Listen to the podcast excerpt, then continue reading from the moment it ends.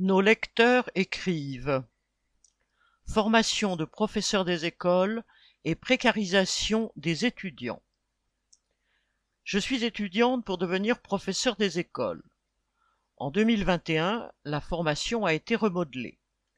Le concours se passe maintenant en deuxième année de master en même temps que la rédaction d'un mémoire et la validation de la formation.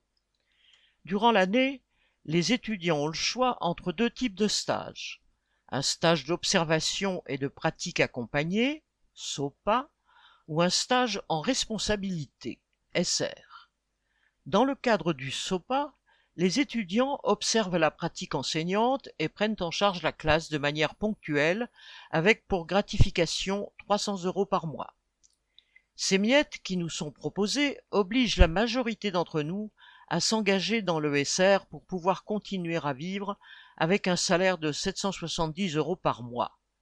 Pour cette somme, nous sommes livrés à nous-mêmes face à des classes pouvant compter jusqu'à 30 élèves et sans accompagnement de la part d'un professeur titulaire. Nous sommes en réalité de la main-d'œuvre pas chère, utilisée pour effectuer des compléments de service au sein des classes sans avoir à embaucher des professeurs à temps plein.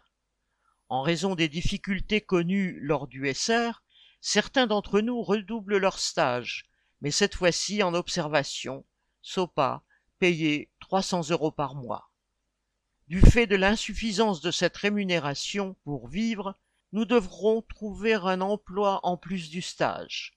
Toutefois, l'université nous explique que nous ne sommes pas autorisés à travailler en tant que ESH, AED ou enseignants contractuels dans le public puisque nous aurons un contrat avec l'éducation nationale lors du stage d'observation.